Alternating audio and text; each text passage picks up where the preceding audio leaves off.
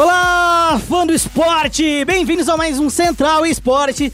Eu sou Felipe Félix e hoje eu tô acompanhado da Daniela Rigon. E, eu mesma. Tudo bem, Dani? Tudo. Tá feliz? Tô feliz. Nice. E a gente tem um convidado especial também. Ele que é analista, certo? É analista? Eu sou, eu sou assistente. Assistente técnico. Desculpa, é mais que analista. Eu, eu menosprezei é um. O próximo, é. o próximo passo. Lorevich, tudo bem? Falei igual Bom. carioca aqui. Ah, pois é, pra combinar o nome, né? É pra combinar. tudo bem? Tudo bem, tudo bom com você? Tudo bem também, muito bom receber você hoje. É a semana, uma semana importante para a CNB. Muito obrigado para a CNB por ter é, autorizado a sua vinda e muito obrigado por você também por se disponibilizar a vir gravar com a gente, tá? Sempre que a gente puder, a gente tá aí. Nice! Olha, vamos lá, no Central e Esportes de hoje, Daniela Rigon, a gente tem muito assunto para falar, certo? Sim, tá E no nosso giro de notícias a gente começa falando da Konami, que anunciou a parceria aí com o Corinthians, mas não só o Corinthians, né? Com o São Paulo também, mas a minha piada que eu já vou colocar é porque ela seguiu o líder, né? Primeiro ela falou do São Paulo, depois ela fala do Corinthians. É o único momento, gente. Me deixa aproveitar, por favor. Que isso? Que clubismo é esse, rapaz? Logo em seguida a gente vai falar da Go for Game, que é o projeto beneficente que quer acabar com o preconceito contra os gamers, né? O White People Problem. Vamos ser honestos em É, relação a então, isso. É assim, acontece, mas. É, a gente fala mais. É, é, é. Não que não seja legal, é da hora pra caramba, mas entra no hall de White People Problem, né, Lorevich? O que, que você acha disso? É um pouquinho, né? Não, É, um pra mentir, não dá pra É, mas, mas a iniciativa é legal, a gente vai falar Mas mais dela. assim, no- normalmente também começa com uma iniciativa meio assim. Não vou dizer meia boca, mas White People Problem e depois podem vir outras mais interessantes, né? Concordo. Se falar sobre minorias também é uma boa, Pois porque, né, você fala, ah, o game é discriminado, mas o gamer no geral também discrimina, né? Então a gente tem que ver como é que vai evoluir esse projeto aí. E Brains, né, agência brasileira aí, o Raif, o Beto e o Akari como sócio. O Akari Sim. também que é um dos sócios da, da CNB também. Lorivista aqui, a Akari paga as contas lá de casa, hein? é, e a gente finaliza, não finaliza, mas a gente vai falar sobre a QuakeCon também. Rodrigo Guerra estava lá em Dallas, né, Dani? Dallas, Texas. Texas. Texas. A terra, Comendo frango. a terra do Trump. Não sei se é a terra do Trump, né? É, não sei também, não, na É. real. Mas me diz aí, o, o que, que a gente vai falar da QuakeCon, porque tem muita coisa legal, né? É, a gente vai basicamente dar os resultados que aconteceram e a gente deixa pro Guerra, quando ele voltar, falar sobre as impressões que ele teve lá, porque é o maior evento de Lan House, se não me engano, do mundo, porque a galera leva o computador, monta o computador lá. É Isso. tipo a Campus Party, só que maior e muito mais antiga. Já esteve numa dessa, Ludwig? A Dani, eu sei que a Dani é. A Dani é a rainha do acampamento da Campus Eu sou Party. campuseira. Ela é campuseira. E você? Não, eu ainda não fui, não. Eu ainda tô querendo ir, né? Mas ainda não consegui participar. Eu dou um braço pra não ter que acampar. Já. Ah, é tão legal. É que eu já sou velha, né? É, então. Não dá pra virar mais igual virava. Eu já acampei muito em Juca, já acampei muito em virada de Também você ano. acampava, né? Você acampava no lugar aqui no mato. Nós é moleque louco. E por falar em mato, falar em natureza, alegria e festividades e amizade, a gente também vai falar um pouco do rework do Nunu, do Nunu e o Ilamp aí, dos mesmos criadores de Zoe. Eles vão viver aventuras do barulho em Rift. Fica ligado aí, você que gosta de Runeterra. Bom, é, no momento clutch a gente vai falar da IEM Chicago, que foi anunciada com participação da MBR, que vai jogar a seletiva sul-americana, certo, Daniela Rigon? Não é ela isso? Tem, ela já foi convidada e vai ter uma seletiva sul-americana. Ah, então eu entendi É- é errado. É- E mais? Nossa, e mais, que legal, muito legal. E a gente não ia falar, obviamente, do Santos, que anunciou a lineup masculina de CSGO, com ele, que sabe o básico do CS. Showtime! Show! Selo Showtime. Selo Showtime de, de, de CSGO.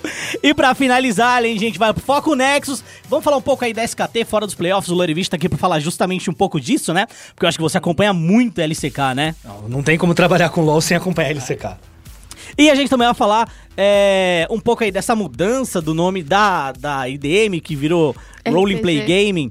É, Aliás, é, é a segunda melhor sigla do CBLOL depois da CNB. Olha, é maneiro mesmo. É, Vamos vou- fazer aí. eu tendo a Entrei no prêmio né? CBLOL. Melhores abreviações. É, melhores É avaliações. uma boa categoria. E claro, a gente vai falar também da primeira rodada da escalada e, mais importante, dessa rodada que vai acontecer nesse fim de semana, em que CNB tem pela frente a Cade Stars. E o Lorevis vai falar um pouco disso. Já vou dizendo que talvez a gente tenha duelos intelectuais. Então já tô preparando a minha espada de energia. certo? Eu sou juiz.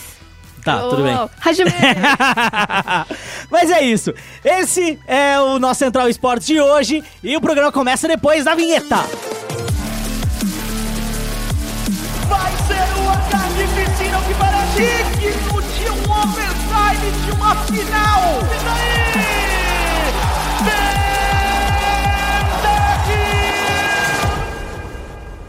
Começando aqui o nosso giro de notícias falando sobre a Konami, né? A Konami que desenvolve e também publica o PES, o Pro Evolution Soccer. E no PES 2019 ela ampliou a parceria, né? E isso eu tô falando de parceria de exclusividade. Porque ela já tinha como exclusivos ali o Flamengo, o Corinthians e o, o próprio Vasco, né? E agora ela tem é, mais dois times da capital paulista, é, Palmeiras e São Paulo, certo? E o acordo renderá pro Corinthians aí 5 milhões de reais, em que a Konami vai poder usar a, a imagem do Corinthians no jogo, obviamente, mas também tá patrocinando a lateral do ombrinho, né? Que é beijinho no ombro pro recalque passar longe. É, o Luiz Paulo Rosenberg, o diretor de marketing do Corinthians, é, ele falou que contar com a Konami como patrocinador oficial é uma prova do crescimento e da força dessa parceria que já vem completando aí cerca de quatro anos, né? É, que eles estão ali no, no PES já. É, mas ele afirma também que esse é o novo capítulo dessa associação para proporcionar aos fãs é, mais experiências, né? E, inclusive, o Corinthians já teve um time. Não teve um time de esportes, né? A gente pode falar que teve um time de Ah, esportes não, foi aqui? uma parceria. teve uma foi parceria uma parceria. É, teve uma parceria e eles conseguiram pular fora no momento certo, inclusive, né? É, a gente já sabe o que aconteceu com essa parceria, né? Um, um- alguém do Conselho Deliberativo do Corinthians comprou uma parte da Red Kennedy é, e por divergências, no caso do, do regulamento do- da- do- dos conselheiros ali do Corinthians, você não pode é, entrar no investimento associado. O clube não pode entrar no investimento associado com o conselheiro, então o clube resolveu sair da Red, mas parece que eles vão voltar aí, né? Ele, ele- Corinthians saiu e levou o último bote, hein? É, levou o último pode. Bom, falando sobre PES, é basicamente isso. Alguém daqui joga PES? Você joga PES, Lorivis? Eu jogo muito pouco, muito pouco mesmo. Muito pouco PES.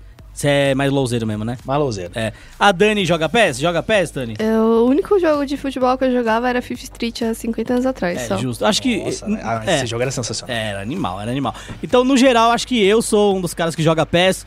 É, acho o PES legal pela questão dos times nacionais.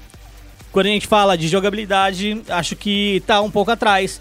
Mas jogar PES é muito divertido porque é muito fácil. E você poder ter um jogo democrático com os times do Brasileirão é legal pro público também ter um motivo de compra ali, certo? Vamos para a próxima notícia agora, falar da Go for Gaming, que é aquele projeto beneficente que quer acabar com o preconceito contra os gamers. Eu, videogameiro, é, sofro muito preconceito, isso me destrói por dentro, isso acaba com a minha vida. Eu não sei o que eu posso fazer. Fico muito triste com isso. Então, na real, o que eu entendi da apresentação, eu acho que ficou um pouco confuso, assim. O que eu entendi da apresentação é que eles querem acabar com o preconceito contra o mercado de games no geral, mas que começa pelos gamers. Então, tipo, as pessoas acham que você tá jogando e que você não consegue ganhar dinheiro com isso, por exemplo. Sabe? A, a minha família mesmo teve um pouco de dificuldade de entender que eu estava ganhando dinheiro falando de videogames. Sim. É, Então eu acho que é- é, eles querem abrir o mercado, tipo, abrir a, a- o, assim, a ideia das pessoas de que o mercado de games existe igual mercado de, de cinema, é, da, da TV, enfim. Uhum. E aí, na apresentação, eles também mencionaram, você falou aquela questão de, de minorias, eles mencionaram preconceito contra mulheres também. E o foco, pelo menos desse ano, pelo que eu entendi, são com os jogos de tiro. Pé, pé direito aí pra começar um evento beneficente, né? Com jogo de tiro. Então, nada, é. nada poderia ser melhor. Então, eu- Pra acabar com o preconceito do esporte, nada podia ser melhor que jogo de tiro. Exatamente, eu acho que eles têm, vão começar pelo mais difícil. é, porque, sim, existe preconceito com o jogo de tiro, sabe? As pessoas se matam. É um jogo de tiro. E, assim, o- pelo que entendi, vai ser. é, é, vai ter uma arrecadação de três meses que começa a partir do dia 17 Uhum. desse mês. Que é sexta, sexta-feira. Dia, dia É dessa 17 é né? Vão ser três meses arrecadando aí crowdfunding pra terminar com um grande evento no final do ano que vai contar com jogadores profissionais, influencers Uhum. e celebridades, disseram. É, celebridades que gostam de games. eu não consegui ir no evento, mas eu queria muito ter ido pra conhecer o MC Davi. Perdeu que teve hambúrguer. Ah, que triste. Eu sou grande fã do MC Davi. É, e você, Lorivis, o que, que você acha do, do- desse evento aí? O que, que você acha dessa ação, né? É, eu fico um pouco dividido também, porque é como a gente falou ali no começo, né? É meio que um white people problem. Mas não dá pra dizer que não é mentira a questão de que existe mercado, preconceito contra o mercado de games. É, essa questão deles chegarem de bem com o pé no peito, é, direcionando pros jogos de tiro é muito forte. Até hoje você escuta em todo lugar, né? Ah, es- esses jogos estão influenciando, as pessoas se matam por causa de videogame. Então, eu acho que é importante como um primeiro passo. Eu acho que não é, não são os maiores problemas que existem pro mercado de games, não são os maiores preconceitos que existem. A questão, a gente teve até aí a polêmica envolvendo a Riot recentemente em relação às mulheres, né? Tem diversas minorias que sofrem no, no meio nerd como um todo. Isso. Então acho que é só. Se for um primeiro passo e aí for algo que vai evoluindo ao longo do tempo, eu acho muito bom sim. Uhum. É, eu, eu brinquei do, do White People Problem, mas é uma brincadeira com fundo de verdade, né? Eu, eu confesso que eu também tive problemas da minha família entender que era possível ganhar dinheiro, coisa do tipo, mas não foi nada absurdo de se contornar assim. E não acho que isso daí fudeu minha vida, vamos ser honestos, né? Eu acho que uma- é, é. não me tirou o rim, esse- não, esse- não levei uma bala perdida por causa disso. Esse final de semana aí, dia dos pais, eu fui pra casa, família e Uhum. tudo mais, né? Aí os primos que eu não vejo há muito tempo perguntando: ah, e como é que tá lá em São Paulo? O que, que você tá trabalhando? Não tá? Aí quando eu vou explicar o que, que eu faço, né? Trabalhar com um time de LOL, eles perguntam: ah, Uhum. legal, mas, mas e trabalho? O que, que você faz? É igual Então- o professor, né? Nossa, você dá aula, mas você só dá aula? É, pois é. É, então. Mas ó, ó, veja pelo lado positivo, né? Em muitas famílias, se você é homossexual, você não tem nem o direito de conversar com sua família sobre isso. Pois é. Então, assim, de novo, é um pouco de white people problem.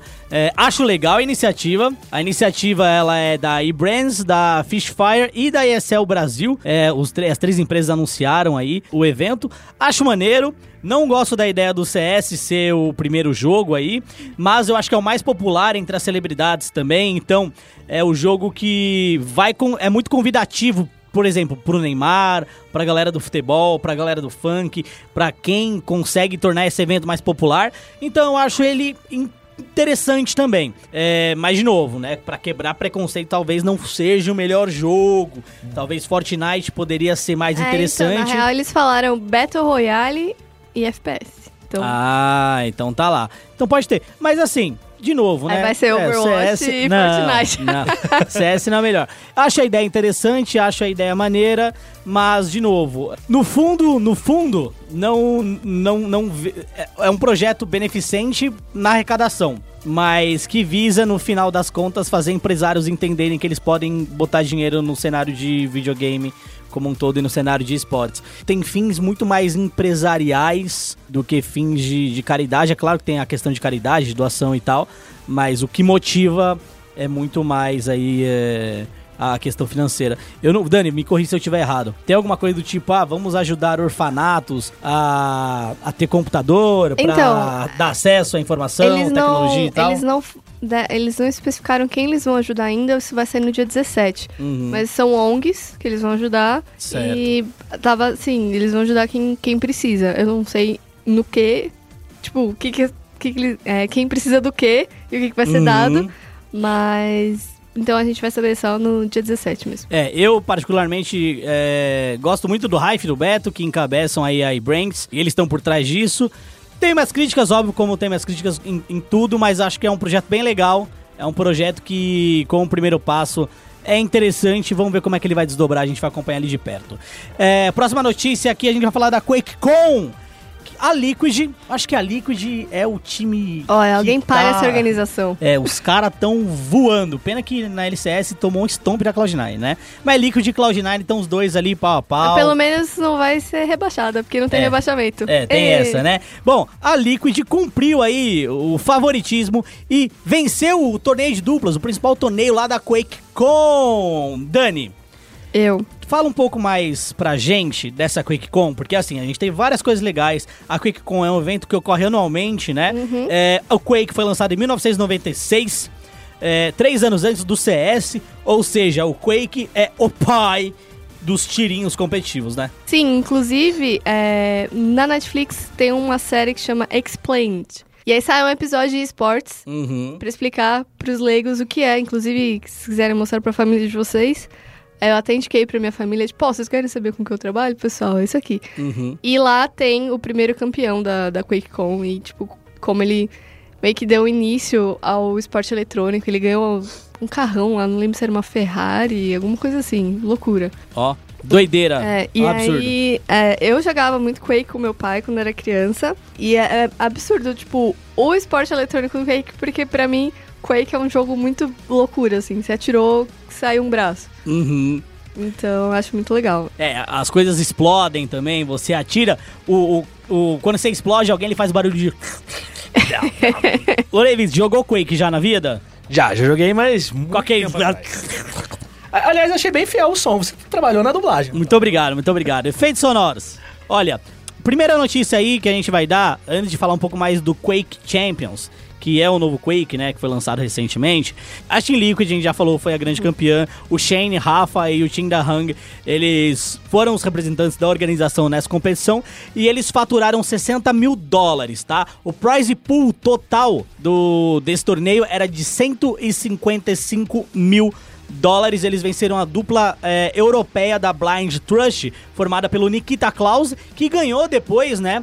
No domingo, né, Dani? Um torneio que teve de Que é um individual, verão, né? É, é o showdown. é. É, ele que, ele que venceu, joga Sim. muito, o cara joga muito mesmo. E também formado pelo Johan Toxic. Eu acho que os dois ali são é, do leste europeu, né? Alguma coisa do tipo, que os nomes são bem difíceis de falar. É, vamos falar um pouco agora sobre o Quake Champions, porque também nesse evento a Bethesda anunciou que agora o Quake Champions é free to play, certo? Quão importante é esse anúncio para a comunidade de Quake, para a comunidade de esportes, Dani? Eu acho que facilita muito mais. Assim, obviamente, quem já era fã de Quake já deve ter o Quake Champions há um tempão. Mas pra quem não conhece o jogo, é, ele fica muito mais atrativo. Ele vai atrair muito mais gente que. Vamos combinar. O Battle Royale tá fazendo sucesso porque a galera tá cansada dos jogos que já estão aí faz um tempo. Sim.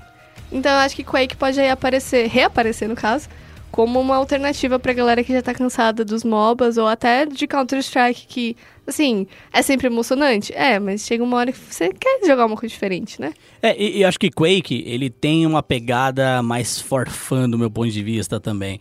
É, e, e- esse Quake Champions, ele tá bem parecido a questão física com o Quake, o primeiro Quake lançado. Então você consegue bunar, você consegue dar jump rocket. É, é bem legal, bem divertido. Me lembra da época que eu jogava Quake, que eu jogava Team Fortress é, Classic também. Então é, é bem legal. É, Lorivitos, você já joga, tá jogando Quake Champions? Como é que tá aí? Não, não joguei ainda. Já, o pessoal lá na casa joga, de vez em Aham. quando, pra dar uma, dar uma desestressada. Aquela né, aliviada, né?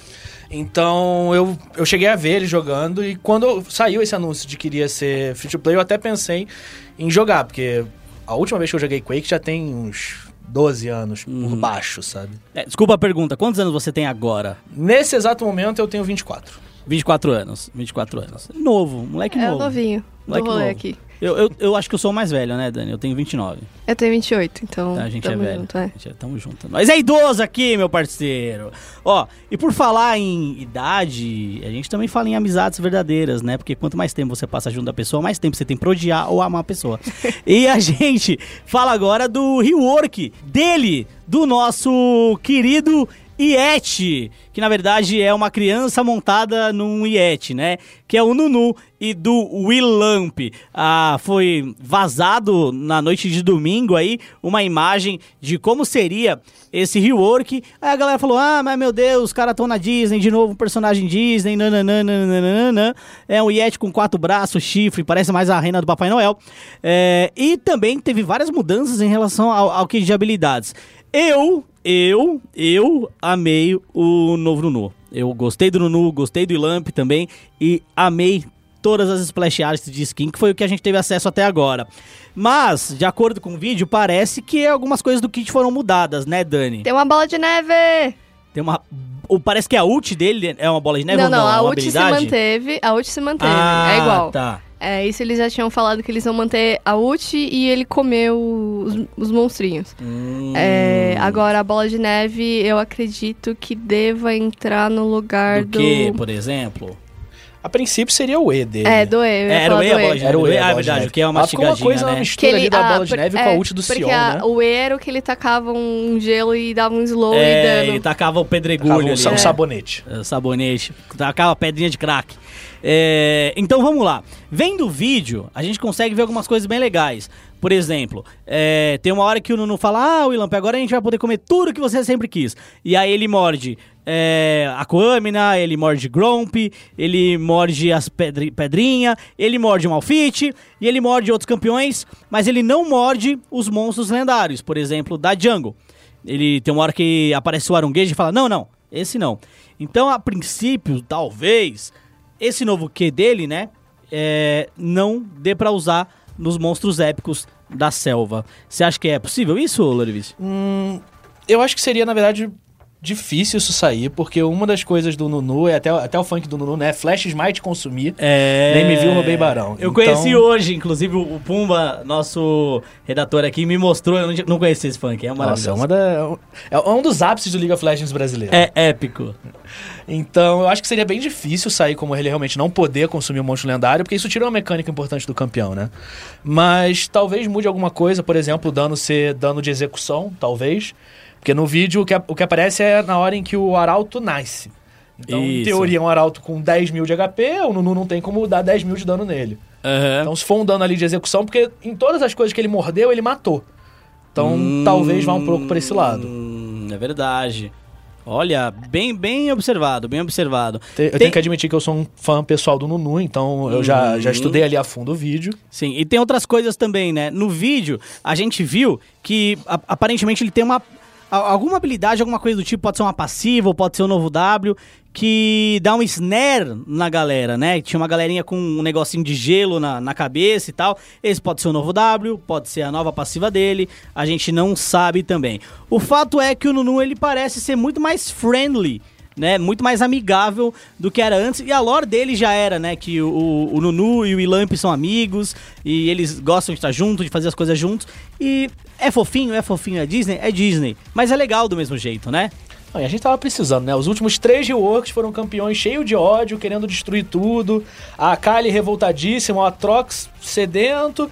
Uhum. velha que, apesar de não ser tão nervosa, também tá ali meio revoltos com a vida. É, e a gente teve o Pike também, né? É, também. É, o estripador tava- das águas de, Eu tava de sentindo Santinha. falta de um campeão, de um campeão amiguinho Disney. É, eu também tava, né? Eu gosto muito da Zoe, nunca joguei com ela, porque eu acho que eu não tenho dedo pra isso, mas eu gosto muito dela e o Nunu vem pra cumprir um papel também, né, Dani? Ah, eu achei bonitinho. Eu acho que tem espaço pra todos os tipos de campeão no, no jogo, assim. Acho que manter um só estilo às vezes fica chato. Eu concordo. League of Legends, é, ele, por mais que tenha tido alguns erros recentes e tal, em relação, de, em relação a balanceamento, coisa do tipo, eu gostei muito dos últimos reworks, gostei muito dos últimos campeões, e eu acho que essa equipe de rework campeão ultimamente tá acertando bastante, mas a eu acho que a equipe de balanceamento tá Falhando. tá falhando um pouco, né? É, é- é isso. Bom, a gente termina aqui o nosso giro de notícias. Se você quiser é, dar sua opinião do que você achou no Nunu, vai lá, comenta no nosso podcast lá no Twitter, ou comenta aqui mesmo no SoundCloud, onde você estiver ouvindo a gente, que a gente pode entrar num diálogo com você também. Agora é hora dele! É hora de dar tiro, porrada e bomba no Momento Clutch. Okay, team, follow my. Começando nosso momento clutch aqui, a gente fala do IEM Chicago, que foi anunciada com a participação da MBR. Então a MBR ela já foi invitada pra competição, né, Dani? Mas tem aquela coisa da, da qualificatória sul-americana que você disse, né? Como é que vai funcionar isso, por favor? Então, é, só lembrando aí que já são 10 é, participantes é, anunciadas, que foram a, a Astralis, a, que todo mundo teme, a Team Liquid, a NRG, a MBR, a Renegades, a FaZe, a Mouse Sports e a Big, que também vem numa montanha russa aí, digamos, né? Isso. E aí as demais vagas vão ser distribuídas é, em seletivas na América do Norte, duas vagas, na Europa duas vagas, América do Sul e Ásia com uma vaga cada. Elas vão acontecer nesse mês já, pessoal. Alô, se preparem, prepara o timinho. Uhum. De 29 a 31 de agosto. Então já tá aberta a inscrição, já pode ir treinando e bora representar o Brasil. Lembrando que não é proibido inscrição de mulheres. Então, por favor, amigas, vamos lá jogar. Justo. E aí tem um- uma coisa que me chama atenção também, né? É, no momento, a gente tem dois times brasileiros nos Estados Unidos. A gente tem T1 e Fúria, tá? Estão lá. Será que esses times vão jogar a qualificatória norte-americana, então? Possivelmente, porque, assim, não vale a pena é, jogar com ping alto aqui na seletiva sul-americana e creio que vale menos a pena ainda trazer os times pra cá só pra jogar a qualificatória. Então, eles possivelmente vão jogar 90% de chance deles jogarem a americana. E, bom, tem duas vagas, tem dois times brasileiros. É, quem sabe? Isso também abre um leque até pra nossa próxima notícia, né, Dani? Que é o Santos com uma equipe de CSGO masculina. O Santos já tinha anunciado uma equipe de CSGO feminina antes, certo? E agora ele anuncia aí é, o seu time de CSGO masculino com Showtime. Gustavo Gonçalves, conhecido como Showtime aí, ele vai fazer time com o DZT, com o BLD e o Tifa e o Delboni. O Delboni, eu acho que desses daí, pra quem acompanha há um tempo, talvez seja o mais conhecido é, depois do, do Showtime, mas o DZT, o BLD e o Tifa também são muito bons, né, Dani? Sim, a maioria também já jogou internacionalmente, creio eu. Eles passaram pela Luminosity ou Temp Storm, ou as duas. Uhum. Sou meio ruim com nomes aí, pessoal, desculpa. Mas alguma dessas duas eles passaram. E, e eles, na real, já estavam jogando juntos desde junho, é, lá na, na Gamers Club, na GC. Só que o clube tava. "É, eles estão usando nome, mas não, sabe? Aí agora eles confirmaram. E vão. Aí há uma boa chance de, de passar. Já pensou? De passa de primeira? Olha, é uma boa, né? É, o, o complicado é que o time não tá tão entrosado ainda, né? Não sei. Não sei se tá entrosado ou não, na verdade. Talvez eu tenha feito comentário leviano. Mas vamos esperar pra ver, né? Ô, Lorevich, fala um negócio pra mim. A gente tá vendo Santos, é, Corinthians, que entrou, mas saiu e vai voltar de novo. Flamengo. é, a gente tá vendo vários times de esporte aí é, querendo beliscar um pouco desse mercado esportivo. Como é que você, como um cara que trabalha numa das equipes mais tradicionais de esportes do Brasil, enxerga isso daí? É bom? Tem mais mercado? O que, que- quais são as consequências?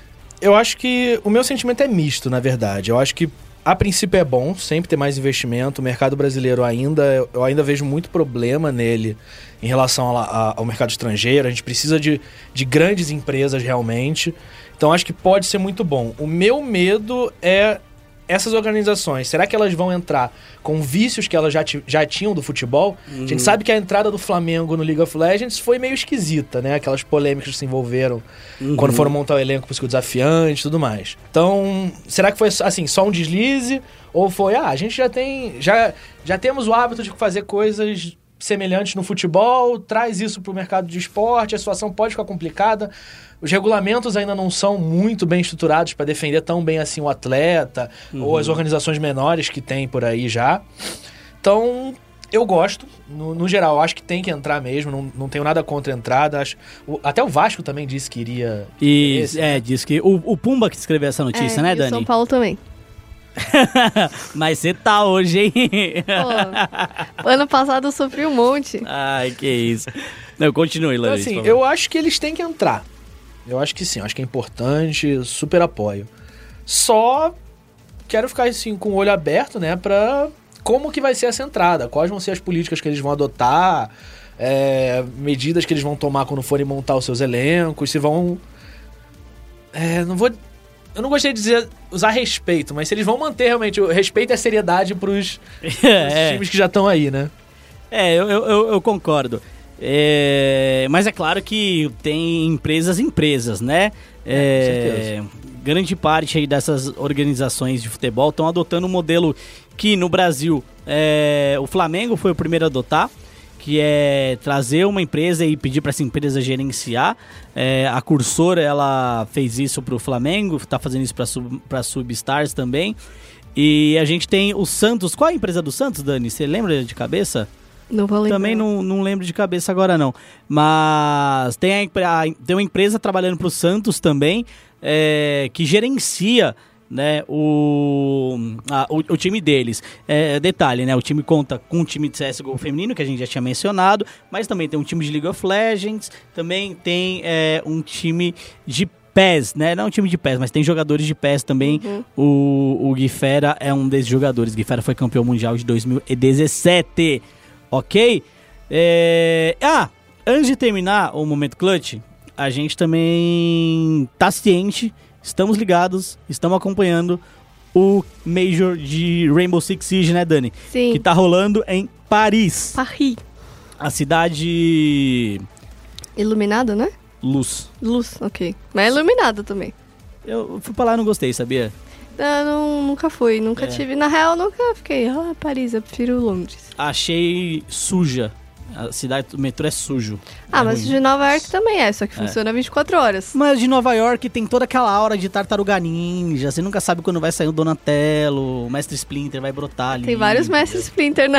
É, no trilho. É, tem vários. Nossa, pelo amor de Deus. Bom, é, finalizando aqui o nosso momento clutch, a gente vai pro Focal Nexus com muito assunto maluco e divertido. Agora é a hora do Lorevis brilhar. Bem-vindo a Summer's Rift. Ah, que delícia! Chegamos aqui no nosso Foco Nexus. E, bom, como eu disse, é hora do Lorevis brilhar. A gente tá aqui, a gente vai te bombardear de pergunta. Vai ter mais bomba que pedra do Nunu antes do rework. Porque agora Nossa, não é isso mais é muita pedra, bomba né? então, né? É muita bomba. Só pedrada violenta. Porque agora é bola de neve, né? Agora ele vai desenrolando a bola de neve. Parece Vai- a ult do vai um Clash, do. Sion.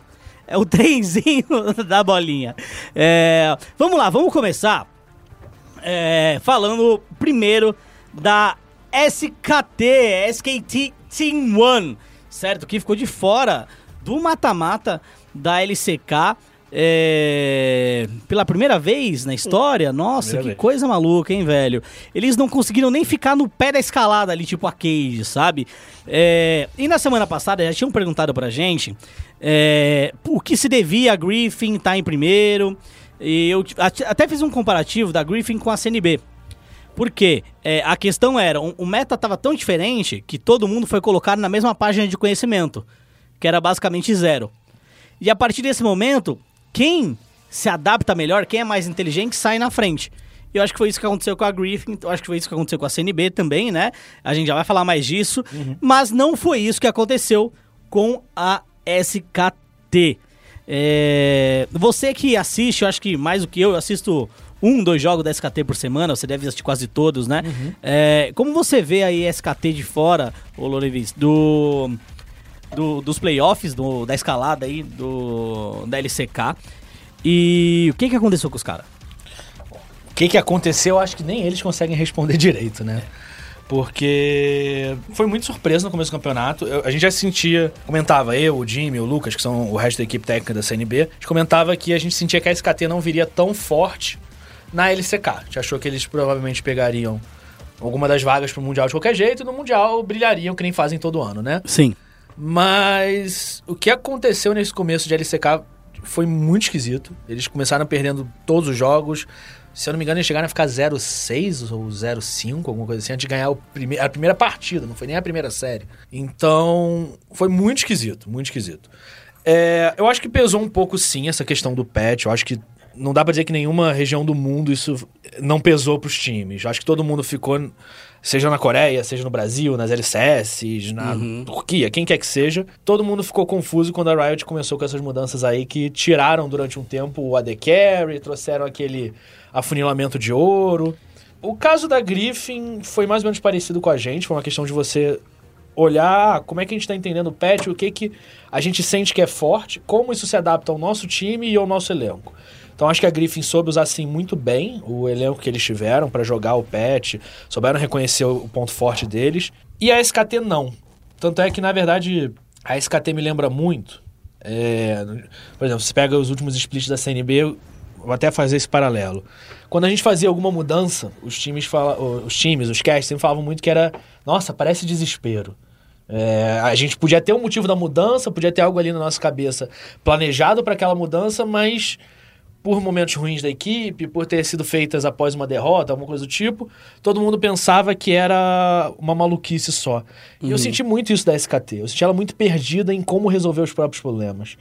É, Faker vai pro banco, Bang vai pro banco, aí pega reservas que não. que até onde eu sei não estavam treinando tanto assim. Então, não sei dizer aonde que a SKT se perdeu, onde que ela perdeu a mão. É, e até estranho, porque depois que o Faker foi colocado no banco, a SKT teve uma série de. E é me- até meio estranho, porque depois que o Faker foi pro banco, a SKT teve uma série de vitórias, né? É, eu acho que foram 4, 5 vitórias seguidas. Foram. E, e é muito estranho você falar, pô, como assim? O melhor jogador do mundo saiu e o time começou a, a vencer? Mas vamos ser honestos, o Faker já não é o melhor jogador de LoL do mundo, tá? Ah, acho que há, há um tempinho. Ele, eu acho que ele, tem, ele foi o melhor do mundo, foi o mais decisivo, mas eu acho que a performance dele vem, vem caindo, o que é normal, né? É difícil você conseguir se manter aí no topo durante cinco anos consecutivos. Lembrando que o Faker e até mesmo a própria é, SKT, né? É, a SKT, ela entrou no cenário de League of Legends depois que ela adquiriu a formação da Eat Sleep Game, né, Dani?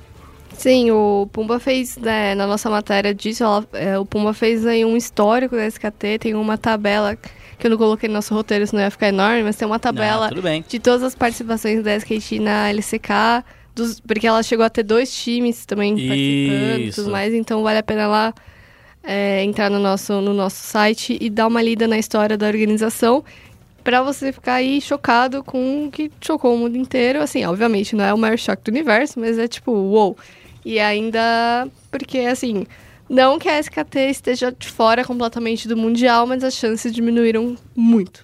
É, e assim como no Brasil, a gente já teve o primeiro jogo da escalada lá da LCK, a Africa Freaks espancou, espancou a Genji, que é, é a antiga Samsung, né, que foi campeã mundial por dois jogos a zero, e agora ela tem pela frente a Kings on Dragon X, que a gente também conhece muito bem do mundial anterior, tem Peanut, tem é, Gorilla, que pra mim é o melhor suporte da história do LoL.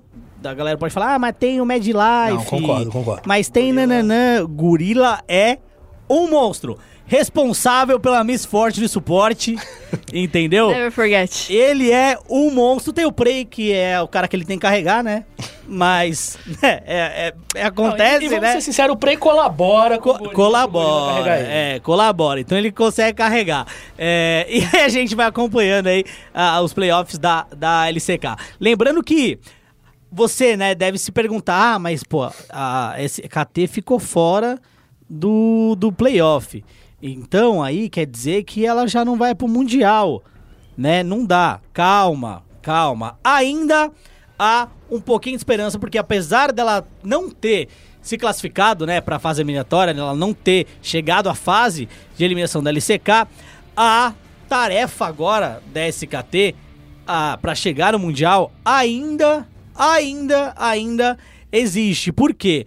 Porque depois que terminar, tá? Depois que terminar a LCK agora, o campeão vai direto, vai como Seed 1, mas depois tem um mini torneio com todos aqueles times que mais pontuaram no geral da LCK, certo? E aí, e aí a SKT vai estar nesse torneio para tentar disputar uma, uma das vagas aí pro, pro Mundial de League of Legends. É um café com leite pra Coreia, né? É o café com leite, mas assim, É, você região acha- de primeiro mundo é, é outra coisa. é, mas uma pergunta, você acha que eles classificam? Eu Não. acho que não. Eu acho Não. difícil. Eu acho que se ela vier mostrando o jogo que veio até então, acho que ela tem muito adversário, muito pedreira pela frente. Eu acho que esse ano vai, vão as três que, que realmente mostraram melhor. A Genji, a Kingzone e a e a KT. O KT, Eu acho que esse ano é da KT. KT que tá na final direto, né? Exatamente. Mas Será esse ano é da KT? Eu acho que esse ano é da Será que os Não, caras desencantam? Se não for, já pode fechar a organização. Nossa, Alô, para. MCBLOL. A KT, a KT nunca ganhou um, uma LCK, ganhou? Eu não me lembro da KT vencendo a LCK.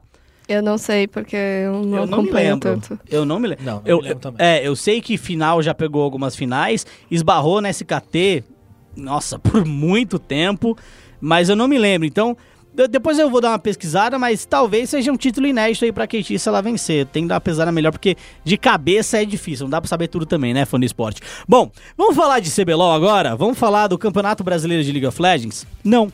Vamos falar um pouquinho do circuito desafiante antes, tá? É, circuito desafiante aí já tem. o top 4 tá fechado, né? A gente tá com OPK, Redemption, Team One e PEN. Time da PEN, que é o campeão dos empates. Só empata. É. É um absurdo. Mas assim, vamos ser honestos. É um, o- a, o circuito desafiante é um torneio de cinco rodadas. Certo? Se a gente já acha o CBLOL curto, o desafiante é mais curto ainda. É, com seis times. Ou seja, é muito fácil também, vamos ser honestos, você pegar o top 4 ali do, do circuito desafiante. Se você só empatar, se você só empatar, suas chances de pegar top 4 são maiores que 60%. Tá? Só empatar. É, é só empate. Se você só empatar. Aí o que, que aconteceu? A PEN ganhou uma, empatou bastante. Tá lá em quarto lugar até o momento. A gente não sabe como vai terminar a rodada, porque eles ainda têm pela frente a Well Play, que é a lanterna, Well Played, né? Que é a lanterninha da, da Mas- competição. Mas se eu não me engano, a PEN não tem mais chance de cair. Ela, eu acho que ela fica só em quarto ou em terceiro. Isso, ela fica só em quarto e em terceiro. O top 4 tá fechado. É, Substars não consegue classificar, o Well Played também não. Agora eles vão brigar só pra Seed. Mas é agora que o torneio começa de verdade, né? No primeiro split, a gente teve no circuitão a IDM, que agora é RPG, ficando em quarto e sendo campeã. Então acho que isso pode acontecer também e a PEN pode ser campeã. Mas aí tá aquela questão, né? Eu acho que esse é o primeiro circuitão que existe grandes chances dos times grandes, e aí eu tô colocando como grande T1 e, e PEN, não tô colocando o OPK nessa, nem a Redemption, tá? É, porque eu só tô colocando campeões do, do CBLOL, né? É, grande chance desses dois times também não chegarem no CBLOL no ano que vem. Pelo menos um deles. Pelo menos um deles. Porque depende, de- do jeito que a tabela tá se desenvolvendo, tem uma chance grande da PEN enfrentar a Team One. Já na primeira fase ali do- dos playoffs deles. E aí um, um já elimina. Um já não tem nem como disputar aí o relegation pra tentar subir. E aí, esse time que não vai conseguir, né, vai se juntar a Red Canids, mais um campeão aí no circuito desafiante. Lorivis, me, eu, assim, eu acho que a minha pergunta talvez seja a mesma da Dani. Por que times que já foram campeões do CBLOL acabaram sendo rebaixados? É a maldição. É maldição. É maldição? É, você acha que é maldição? Não, não, não eu, eu espero que não, porque eu tô planejando ser campeão esse ano, né? Então, não quero disputar circuito ano que vem. Mas eu acho que isso provavelmente é uma mistura de muitos fatores. Eu diria que organização, talvez. As organizações talvez tenham errado em muitas coisas. É, é claro que todas as informações que tem por causa de dentro de PEN, de Red, de Team One são de jogadores que conheço estão lá dentro e ninguém vai sair também falando todos os podres, né? Sim, claro. Mas é difícil você olhar a situação que a PEN passou no split passado, a situação que a Red passou nesse split. Mudanças de comissão técnica, mudança de line-up, vim no- em diversas confusões o split inteiro e não achar que teve algum erro ali. Ou de organização, ou de- dos próprios jogadores que não, não se desenvolveram bem a equipe, não se encaixou. Então, não sei dizer qual, qual é o culpado certo. Eu diria que na PEN foi um pouco de tudo, provavelmente. É, a PEN já vinha aí com uma situação esquisita. O, o Pada assumiu como head coach. E aí depois ficou um split assim, foram vice-campeões. Depois tentaram trazer 56 treinadores. E no meio do campeonato demitiram 50. Então fica esquisito isso. Talvez tenham sido problemas aí na, na, no planejamento da equipe. A Red veio por outro lado, que aí trouxe os coreanos, trouxe ali o Abaxial, também mandou o Abaxial embora. Aí os coreanos têm que. Alguns deles eu sei que não falam inglês bem, então a tradutora deles fala do português pro coreano direto. Então é muita confusão o que aconteceu com esses dois times. É, o. Do, do meu ponto de vista, o rebaixamento da PEN começou quando eles foram vice-campeões ali. Foi uma, uma ilusão de que o trabalho tinha sido bem feito. E um split que foi uma bosta pro, no CBLOL. Tá? Eu acho que o split em Cat One venceu foi horrível. Foi péssimo pra todo mundo. É, eu acho que foi um split que ninguém, só com exceção da T1, ninguém jogou o que deveria ter jogado. Ah. Nenhum time. E, e aí é, vem aquelas sequelas, né? Porque a comissão técnica. Dani, vê se eu tô errado aqui, me ajuda aqui. A comissão técnica da PEN também foi contratada ali O, o CBLOL já tinha começado. Já, já. É, eles contrataram uma pá de gente depois do CBLOL começou, ou seja, faltou um planejamento É. pra contratar gente antes, pra entender qual era o projeto antes. É, e trouxeram gringos, assim, sabe? Tipo, uma coisa de uma hora pra outra não vai funcionar, gente. Não é milagre. Não, não tem como dar, sei lá, um docinho pra todo mundo e todo mundo vai se entender, sabe? Tipo, dar as mãos com baiá. Não é assim. É, fora que também trouxeram o Takeshi pra, Pro mi- pro topo. pro topo, já não era a posição dele, ele já não tava indo bem na própria posição dele. Então, assim, foi uma, uma série de fatores bem ruins ali também. Da Red foi parecido, concordo, né? Mandaram o treinador embora do nada, o, mas. o, o jogador lá não voltou? Era o Chaser?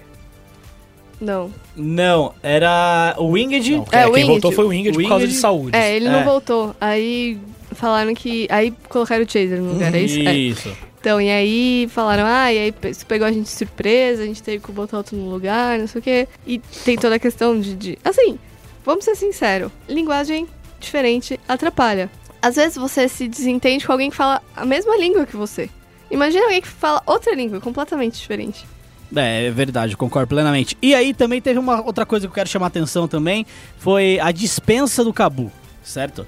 É, o Cabu tinha feito um, um, CB um primeiro split muito bom, ele tinha feito um 2017 muito bom também, é, e aí dispensaram o cara para trazer o Lupe, que a gente já não sabe, não tá, a gente já sabe, né? Já não tava performando tão bem há um tempo e aconteceu também o que aconteceu. É Claro que eu não tô jogando a culpa do rebaixamento no loop, mas quando você dispensa o Cabu, você podia ter mantido o Cabu e ter contratado o loop. Porque se não der certo, você conseguia ainda arrumar um pouco disso.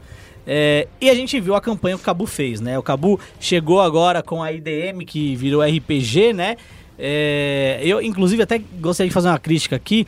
É, enquanto a LCS norte-americana recebe milhões em investimento, a gente não consegue nem defender o nome do time aqui no Brasil.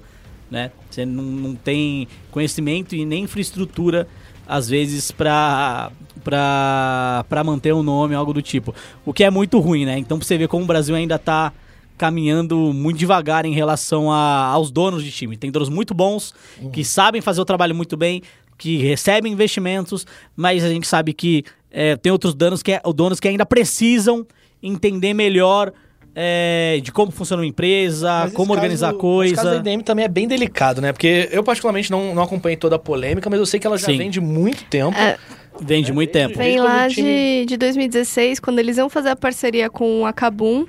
E aí um dos administradores da ilha na época registrou a, a empresa e a marca da IDM. Só que desde então a justiça brasileira demorou dois anos para dar o direito de propriedade da, da marca Ilha da Macacada Gaming. E foi justamente nessa última semana. E, e é o cara que não conseguiu fazer com que a IDM subisse.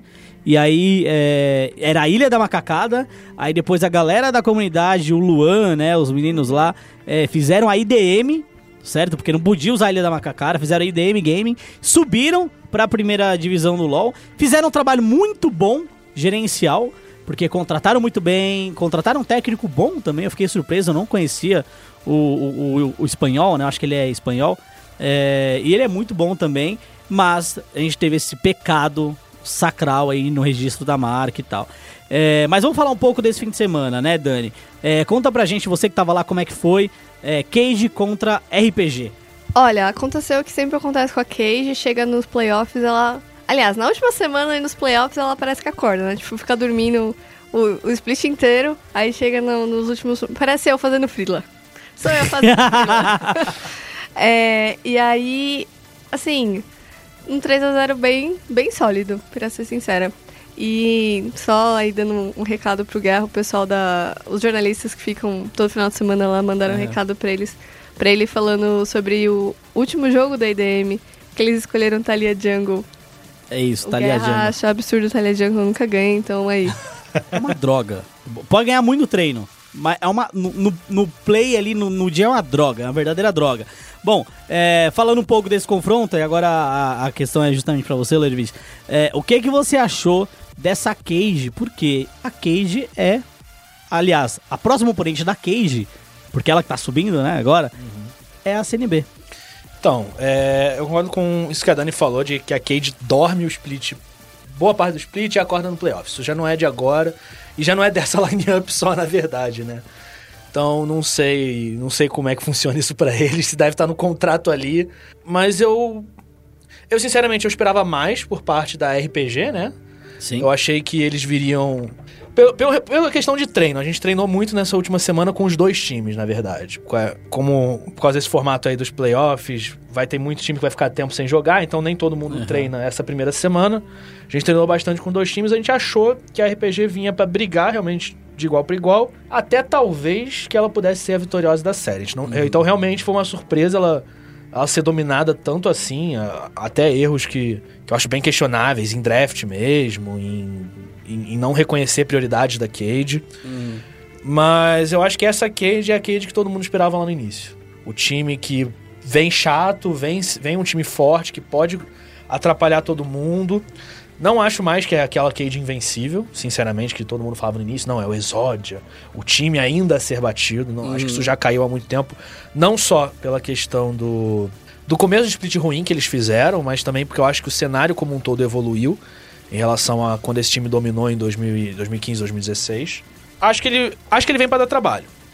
Ainda, ainda aposto numa vitória da CNB, mas... É, a gente já vai falar sobre isso. A gente já vai falar sobre isso. É, eu acho que uma, uma outra coisa também que, que eu observei, o Pet ajudou muito também esse time da Cage. A gente tem a volta de alguns personagens, alguns campeões que são chave e a gente sabe que são muito importantes dentro do, do estilo de jogada da, da Cage, né, Dani? Eu falei com Revolta sobre a Elise dele. No, vai ser essa semana aí, pessoal, o vídeo no, no site da SPN. É, falei com a Elise, perguntei pra ambos os times a questão de draft, se eles acharam que o draft foi essencial na, na vitória da Cade. Então, sim, eu acho que o, o, o e o Meta influenciaram bastante. É, a gente tem a volta. é, vamos lá, Lorevis. Você que é especialista, trabalha com isso. A gente trabalha com isso daí também, né, Dani? Mas assim, a gente não fica 24 horas no, no LoL. É, mas a gente tem a volta da Ashe, a gente tem a volta do Varus. Que, com o Micão, eu acho que são, é, é o tipo de, de campeão que ele gosta de jogar, é o tipo de campeão que ele tem mais pelo menos demonstra um desempenho maior, né? Que são aqueles atiradores de utilidade. A gente tem também é, a volta do Ryze, podendo ser jogado tanto no meio quanto no topo. E a gente sabe que tanto Yang, Yang quanto Toker são muito bons com ele. E esse Ryze acaba sendo um, um flex pick.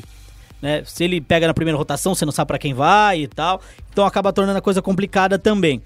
E, e no fim das contas, a gente tem o Pike também do Jockster. Ele jogou os três jogos de Pike. Não vou entender essa falta de ban aí. Não vou entender. É, mas vamos ver, né? Não vou perguntar se a CNB vai banir, tá? Porque, né? não vou- Mas assim, você também acha que, como eu e a Dani, a gente acha. Você também acha, Dani, que o Pet ajudou, né? Ou não? Sim, sim. É, você acha que o Pet também ajudou esse time da, da Cage? Hum, eu acho que sim. Acho que não dá pra, não dá pra desvincular aí as- o, o, o pouco que voltou à normalidade o LoL. Como que isso se adapta ao estilo de jogo deles, porque é, o Ryze realmente, o Ryze é um campeão que o Toker sempre gostou muito, sempre foi muito bom. É um camp... eu, eu não acredito que draft vai ser o que vai ganhar realmente o Uhum. jogo. Você, quem você tem que executar. Claro. Não adianta nada você ter ali uma composição muito boa. A gente, até falando um pouco da gente, a gente tinha. A gente tinha muita confiança no que a gente apresentou na semana, até contra o Flamengo, de draft e tudo mais. A gente sabia que a gente ganharia com aquilo e não executou bem. Então, não é, não é só ter o, escolher ali os campeõezinhos certos. Mas eu acho que você facilita muito para um time como a Cade, para um time como a Cade, quando você deixa Ryze, que é uma escolha de conforto do Tokers, ao mesmo tempo em que o Micão tem como jogar de EZ, de Ashe e de Varus, que sempre foram escolhas de conforto dele, e você deixa o Pyke pro Jox. Tudo, tudo no mesmo draft. É, É. é. o- é o draft perfeito pra Cade, é o que eles queriam. Eles têm os seus jogadores nos seus melhores campeões. Fora que também o Revolta fica bem solto pra jogar com o que ele quiser Sim. também, né? A gente viu o Revolta jogando com Sejuani, é, Elise e Nocturne. É, finalmente a gente não vê ele jogando de Thalia, né? Graças a Deus. É, e aí a gente viu o que aconteceu. As, as três vitórias foram muito retumbantes, eles foram muito bem. E agora falando um pouco, entrando um pouco aí nesse confronto de CNB contra a Cade que a gente vai ver nesse sábado a partir da uma hora da tarde, Luiz. É, a gente sabe, a gente viu que a CNB enfrentou grandes problemas nessa reta final do CBLOL, né? É, de início ela estava líder isolada, quatro partidas, quatro vitórias, 12 pontos e foi aí a partir da quinta rodada, né? Depois que voltou da, da pausa, que mudou bastante coisa no patch também, é, do, do, do que tava no início. Vocês não performaram tão bem assim. E aí a dúvida agora é justamente essa: será que no meta é, um pouco mais tradicional, assim por dizer, a CNB vai performar tão bem quanto ela performou no início da competição, em que tava um- uma coisa muito mais caótica? Porque até agora vocês não jogaram com PBO, por exemplo. Entendeu? Vocês jogaram com atirador na última rodada, né? É, mas acabaram sendo derrotados também. Você acha que esse meta no momento prejudica a, a CNB? Como é que vocês estão trabalhando pra isso? Eu acho que não, pra ser bem sincero. Primeiro que. Tudo bem que foi era um, é um time numa- que ficou numa situação delicada, né, esse campeonato. Mas a primeira semana a gente jogou contra a Red, a gente jogou com o PBO ainda. E o patch já tava, o 8.11 já foi o primeiro patch das doideiras. Então era um patch que a gente ainda apostou no tradicional. Por mais que a Red tivesse vindo um momento fragilizado, eu acho que a gente ganhou com propriedade dela. Foram, foram jogos bem tranquilos, bem. Por mais que assim, ah não, a Red saiu na frente no começo de jogo. Pô, os dois jogos a gente jogou com posições que escalavam. Então era obrigação moral dos caras sair na frente. É, a gente jogou o campeonato anterior com exatamente a mesma lineup. A gente tem aí peças novas, mas não saiu ninguém do time. Não mudou, inclusive, a comissão técnica, porque o, o Lucas, o Bernardo, todos os que foram anunciados ao meio do, do meio pro final do split passado já estavam trabalhando desde É, o início. Jimmy também, né? Já tá há um tempo. Jimmy continuou. Então, assim, a CNB do primeiro split pro segundo, ela só ganhou ferramentas, só ganhou peças. Veio o Brucer, o Yoga, o Baidek. Então, no split passado, a gente fez um campeonato que muita gente desacreditou na gente, achando que seríamos o rebaixado direto. E ficamos em quarto. Tivemos ali uns tropeços, mas a gente se, se encontrou pra reta Começaram muito mal, né? É, mas eu acho que muito mal é meio relativo, porque se parar pra pensar, a nossa primeira vitória foi na terceira semana. Perder dois jogos. Perder do... Tudo bem, é um campeonato curto. Perder dois jogos É. custa. É, é isso que ia dizer. Vocês- Foi na Mas- terceira semana, que é basicamente meio da competição É, ali. Mas, mas, por exemplo, e ne- nesse split, os times que começaram também com 0-4, Aham. a gente também não ouviu muito essa questão da crise que a CNB teve no split passado, né? Sim, é, na segunda rodada, na verdade, já tava se falando de crise da Red Kennedy. Porque, né, ela não começou tão bem assim também. É, e já tava se falando em crise da, do Flamengo. E aí a, É, gente tem, é- a gente tem duas, a gente tem dois opostos, né? O Flamengo foi pro topo da Sim. tabela, ficou em terceiro. Mas eu acho não, que. Mas eu acho que segundo, mesmo essa crise. segundo. E aí a Red foi rebaixada. Mas é- mesmo essa crise, eu acho que foi muito com o olhar que deram pro Flamengo. É um time Uhum. que tem que abrir o olho, porque pode Entendi. ainda desenvolver na competição. Eu acho que essa- foi a grande diferença, na minha opinião. Então eu acho que esse tropeço que a gente deu no final não é tão preocupante assim. Isso não preocupa a gente como acabou o campeonato, a gente tem que se reinventar, se reencontrar, mudar tudo. Eu acho que foi mais uma questão, a gente ficou muito confortável com as quatro primeiras vitórias, a gente sentiu que, ó, a gente tá muito bem, Subiu até um pouco de arrogância, pra ser bem sincero, eu diria. Minha arrogância do, do resto da comissão técnica, dos jogadores. De olhar e falar, a maneira que estamos fazendo tá bom. Então a gente não precisa se, não precisa se adaptar daqui pra frente. A gente seguiu pra quinta semana e pra sexta, tentando dar uma desenvolvida no que a gente fazia, mas sem querer entender melhor como fazer no patch. O patch mudou. Isso quer dizer que é impossível fazer o que você fazia antes? Não. Isso quer dizer que você tem que fazer de outra forma. Então a gente ficou meio eu diria até isso, até um pouco arrogante nisso, de achar que a gente ganharia do Flamengo e da Cabum sem ter, sem se adaptar tão bem. Cometeu erros ali que não, não que custaram caro pra gente. Pra semana de preparo da Cade, a gente sentou, resetou, virou e falou: olha só, a gente se botou. A gente tinha se posto numa situação muito boa, se botou na cova. Então agora, pior que terceiro lugar não fica. Então vamos aproveitar essa última semana e tentar se reencontrar aí, né? Onde, aonde que a gente caiu? Acho que a gente achou soluções muito boas para os nossos problemas. A gente conseguiu atacar bem nessa, nessas duas últimas semanas, né? A semana tanto para a Cade quanto essa última semana aí que a Cade jogou contra a, Rede a Redemption, eu, hein? A RPG. É muita sigla parecida, aí já dá uma bugada. Na hora que eu fui entrevistar o Revolta, ele falou PRG. Eu falei, não, RPG, volta. é, é, e loucura, imagina se tiver os três no mesmo campeonato. Se a, se a Redemption vai subir, vai ficar PRG, RDP e a, e Jesus. a RPG. Aí vai ser complicado. Famosa loucura. É, mas, mas enfim. E aí, o que que a gente fez com esse. de colocar os novatos foi mais uma questão. Sabemos que a situação não vai mudar.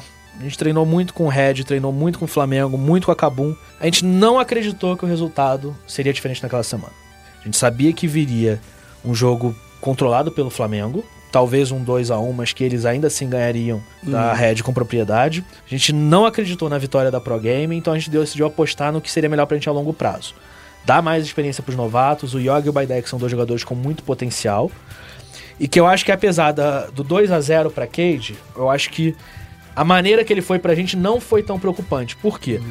A gente tem o acesso ao áudio, a comunicação dos jogadores, a, a perceber como que eles estão. Então, quando a gente viu os nervosismos iniciais dos dois meninos, a maneira que eles foram lidando ao longo do jogo, é, isso tranquilizou muita gente. A gente viu que eles lidaram com muita maturidade com, com o jogo. Então era uma questão mais assim, de ok, eles precisam de mais preparo, de mais jogo, mais treino até.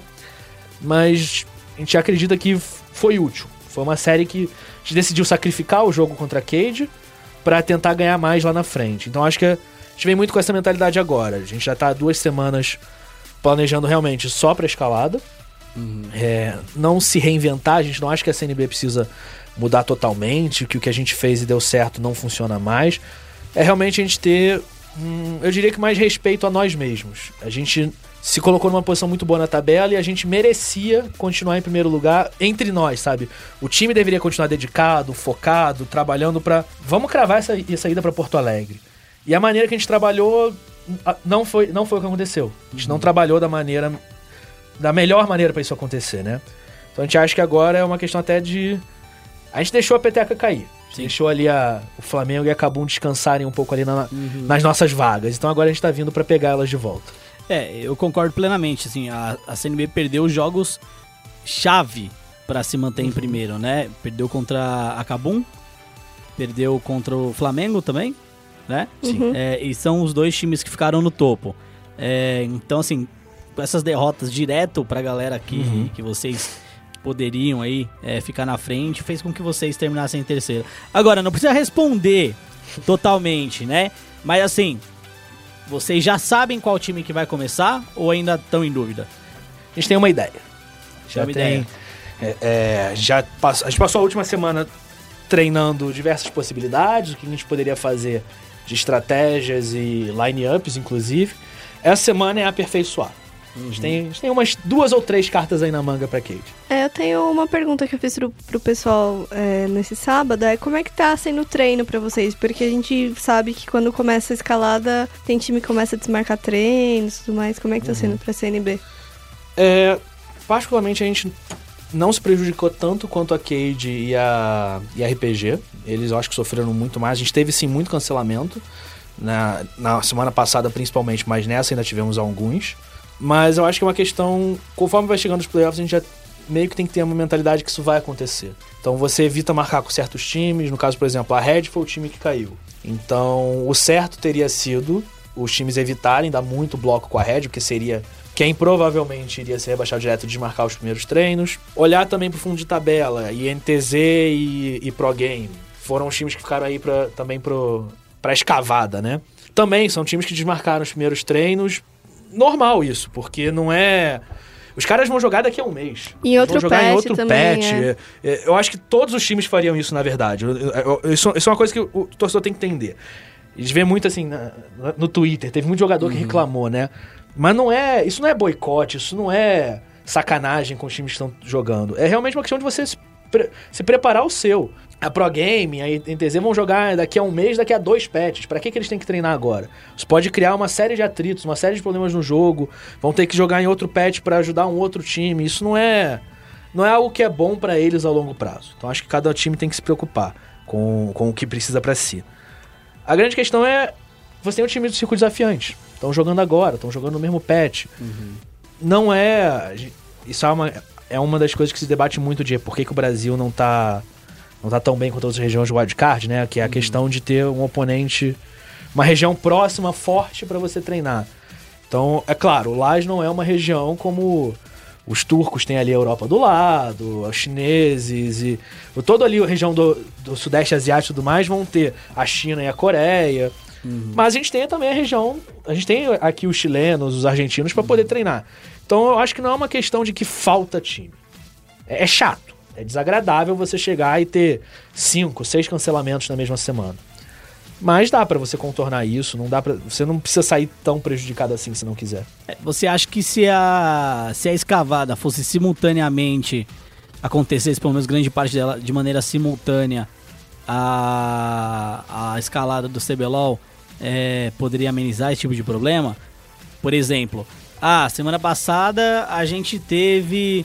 É, RPG e Cage. Aí na RPG e semana Cage. que na, nessa semana teria Cage e CNB, no domingo RPG e NTZ. Isso, RPG e NTZ. Ou já começar a semana passada, porque aí joga sábado Mas é que e não, domingo. É, É, eu, não, eu não concordo um- com isso porque foi um problema que a gente teve no split é, passado, é né? porque a, aí a RPG jogaria dois dias seguidos. E, Uhum. e óbvio, não é de, não- nunca vou botar a culpa na nossa derrota pra Cage na playoff passado nisso, de exclusivamente nisso. Sim. Mas você jogar duas MD5s em dois dias seguidos é, é uma coisa de louco. Algo que não faz o menor sentido. Então, eu não gosto, na verdade, da ideia das duas acontecerem ao mesmo tempo. Eu acho que isso geraria outros problemas. Eu acho que conforme, conforme a escavada vai se desenvolvendo, os times que têm que treinar, é comum eles considerarem até opções mais tease, irem pra piques de zona de conforto que não são tão comum. Não são tão comuns, não são tão valiosos para o time se preparar. Por exemplo, a, a RPG, o a caso ali do Fitz, essa Fiora dele, hoje em dia o Fitz é praticamente o único jogador de Fiora do CBLOL. É. E Então- parece ser monofiora muito, muitas vezes, né? Então, assim, treinar contra a RPG, você tem um problema, que é que Fiora é praticamente permaban screen contra eles. Porque dificilmente você vai enfrentar outra Fiora, você sabe que ele vai querer jogar, e é um campeão que não vale a pena você ter prática contra. Quem é que vai jogar de Fiora no nível que ele joga? Ele é muito bom, ok, mas é, eu não vou enfrentar a Vivo Cage planejando necessariamente um ban na Fiora do Young por causa da Fiora do, do Fitzroy. Isso não é uma coisa que, sabe, particularidade de cada time. Sim. Então, por uma escavada, a IDM, a, a RPG pode acabar abusando desse pique, por exemplo. O Minerva, o Minerva tem ali os picks que ele tinha, Evelyn, campeões mais agressivos assim, que ele sempre gostou. Então, a Pro Game pode querer abusar disso. São coisas que, para um time em escalada, é, não necessariamente os times vão querer usar esses campeões e apostar neles, querer arriscar.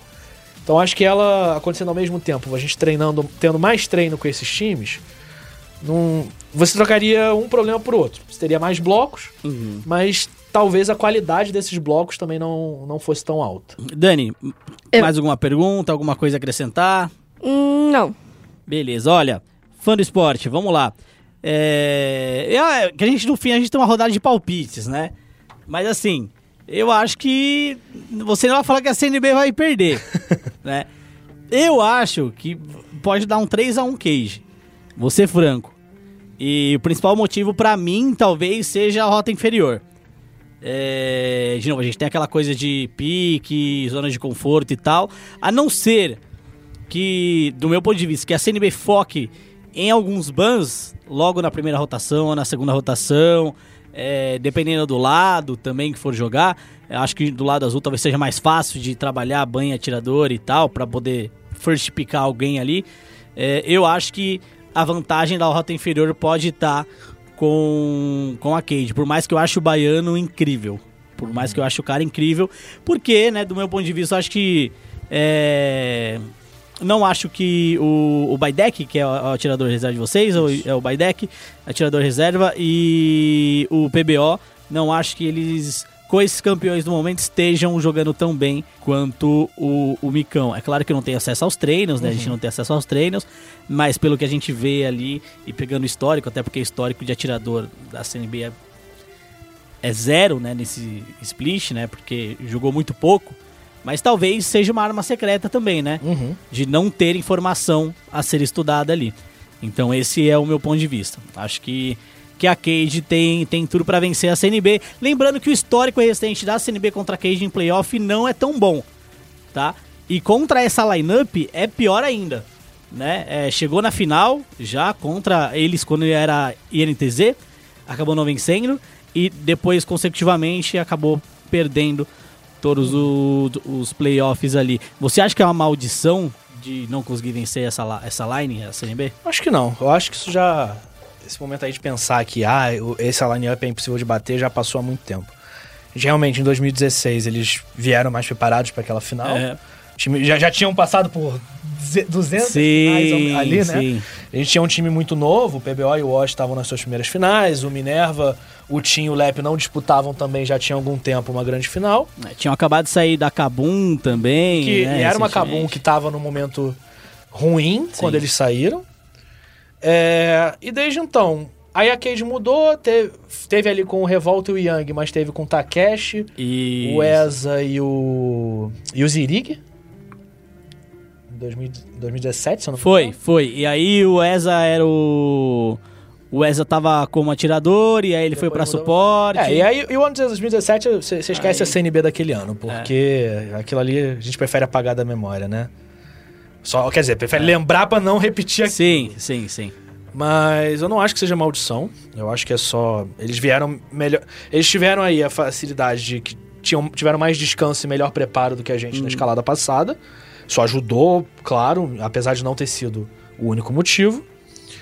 É, e, essa, e a gente veio com uma mentalidade diferente pro jogo contra eles nessa, nessa Entendi. última semana da, Entendi. da fase de grupo. Então, mentalidade talvez seja a palavra-chave aí pra, pra falar de como vai ser esse confronto. Esse confronto. Vai depender de como eles encaram a gente como oponente, se eles encaram que a gente é um oponente fraco ou não. Se eles contam que essa, essa vitória deles na última semana realmente significou muito. Ou. e- E a nossa mentalidade pro confronto, de a gente tá realmente. ah, ajustamos os problemas, a gente voltou a ser a CNB que era no começo do campeonato. Uhum. Eu diria que vai ser um 3x1 também. Mas não aposto na Vivo Cage. Justo. Mas Pelo menos eu posso ficar mais tranquilo que o placar eu posso acertar. Bom, é, a gente vai terminando aqui o nosso Central Esportes. Dani, tem algum recado, alguma coisa maneira aí pra ficar de olho nessa semana? Por Ah, Mas é favor. claro. Que começa essa Sempre, semana? né? Que começa essa Ah! semana? The Pera, International. mas já é essa semana? Essa semana. Essa semana, dia 15, agora quarta-feira. Hum. Começa a fase de grupos do The International de Dota 2. Tem os grupos, os grupos aí separados? Eu, a- eu não tenho separado, ah, porque eu tá no Twitter aqui, mas Tá.